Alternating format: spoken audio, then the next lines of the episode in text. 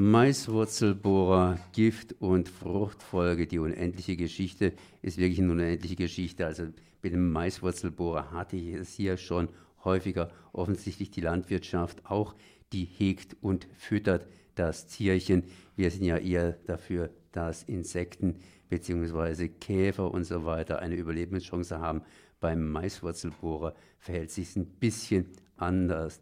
Ich habe jetzt Axel Meyer vom BUND, Regionalverband Südlicher Oberrhein, mal wieder bei mir im Studio. Erstmal herzlich gegrüßt. Einen schönen guten Tag. Yep. Ähm, Maiswurzelbohrer, trotz dieser Einleitung, ich meine, was ist der Maiswurzelbohrer? Woran liegt das Ganze? Das heißt, da müssen wir ein bisschen grundsätzlich nee. ran, weil ähm. diejenigen, die sich da nicht so ganz auskennen, die haben natürlich wieder alles vergessen. Aber da können wir gleich eine kleine Auffrischung machen. Also wenn die Freiburger und Freiburgerinnen aufs Land fahren, dann sehen sie relativ viel Mais. Das heißt, am Oberrhein, der Rheingraben ist geprägt von Maisanbau und einer der größten Schädlinge des Maises ist der Maiswurzelbohrer. Der kommt aus Amerika, das ist ein Kollateralschaden des Jugoslawienkriegs. Das heißt, als der Krieg gegen Jugoslawien geführt wurde, kamen diese großen amerikanischen Militärmaschinen mit Panzern und Kanonen und da waren auch ein paar Maiswurzelkäfer dabei und die haben sich in Südosteuropa flächenhaft ausgebreitet. Und vor 15 Jahren ungefähr kamen die ins Elsass. Und dann gab es eine ganz dumme EU-Quarantäneverordnung, äh, die hieß, man muss den Maiswurzelbohrer ausrotten. Diese Verordnung ist eigentlich was Sinnvolles. Ein neuer Schädling taucht auf und dann wird richtig heftig draufgehauen und dann ist er ausgerottet und dann braucht man später nie mehr Chemie. Aber das war an der Stelle idiotisch, weil er war in Südosteuropa ja schon überall vorhanden, nur im Elsass noch nicht. Man hat anderthalb Tonnen äh, Gifte ausgebracht. Es gibt ja so kleine Dörfer im Elsass, das Dorf im Mais sozusagen. Da kam der Hubschrauber, hat das Gift ausgebracht, drei Stunden später war der Goldfisch tot. Und da gab es die ersten Proteste. Und es gibt eigentlich zwei Möglichkeiten, den Maiswurzelbohrer zu bekämpfen. Wir haben das vor 15 Jahren schon gesagt und wir sagen das immer noch. Äh, die eine Möglichkeit ist Gift, viel Gift, ist aber nicht so effektiv. Und das andere ist die Fruchtfolge. Fruchtfolge heißt, dass man zwei Jahre Mais anbaut und ein Jahr kein Mais anbaut, irgendwas anderes.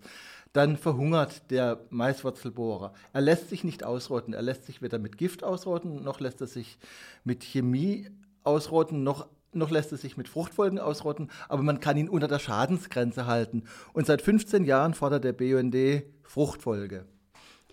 Das heißt, der Maiswurzelbohrer verhungert, sprich er ist nicht so mobil, wie man es denkt, sondern er ist eher so ein bisschen lokal, auch wenn er von Amerika hier nach Europa rüberkommen konnte und sich entsprechend ausbreitet. Also wie gesagt, er hat sich einfach, er war in, dem, äh, in, in den Flugzeugen drin und man nennt ihn auch Jet Set Beetle, weil er wird immer wieder über, über Flugzeuge transportiert. Aber wie gesagt, vor Ort gibt es immer ein paar, die ins Nachbarfeld fliegen, aber die Schadensgrenze wird nicht überschritten. Und jetzt haben wir die Situation, dass es seit drei Jahren eine Verordnung gibt, die besagt, der Maiswurzelbohrer muss mit Fruchtfolgen bekämpft werden. Da hat das Regierungspräsidium was äußerst Sinnvolles gesagt, schon vor drei Jahren.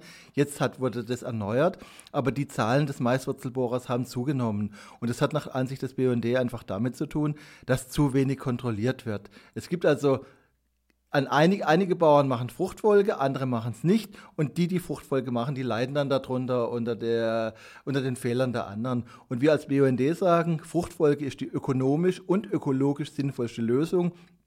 Man muss sie aber auch kontrollieren.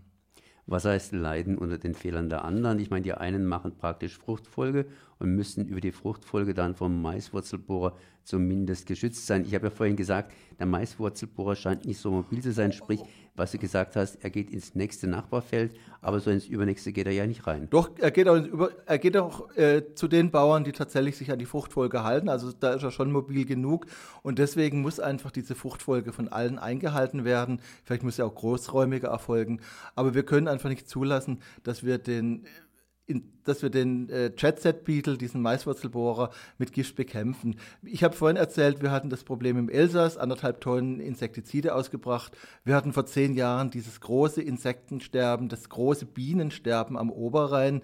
Äh, das hat damit zu tun, dass damals der Maiswurzelbohrer mit Neonicotinoiden vergiftet wurde, die falsch ausgebracht wurden, ein Bayergift.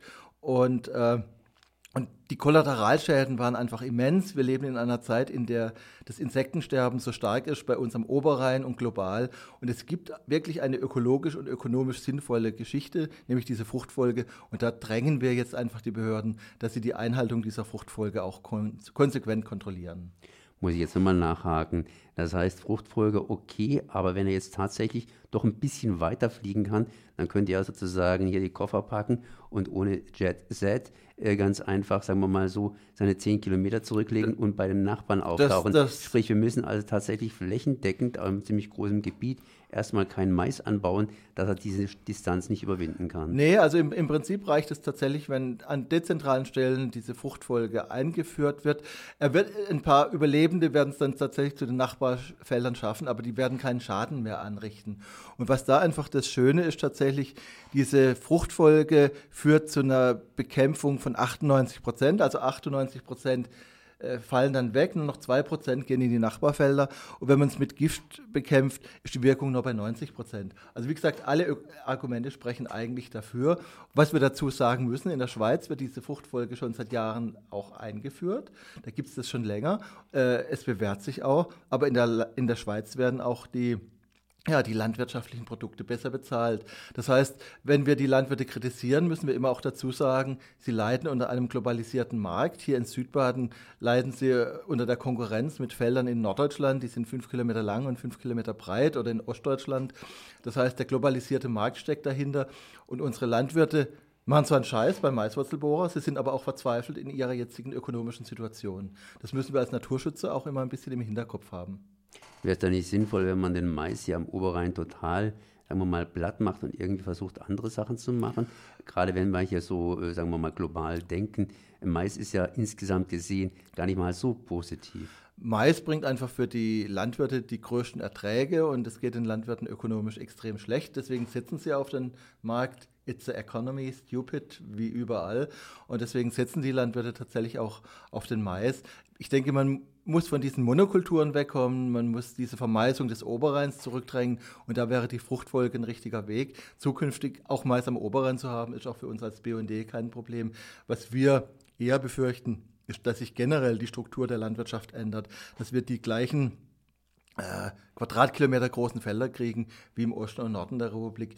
Im Moment haben wir noch ein Stück weit eine kleinräumige Landschaft und da sind wir im Moment dabei, die zu verlieren.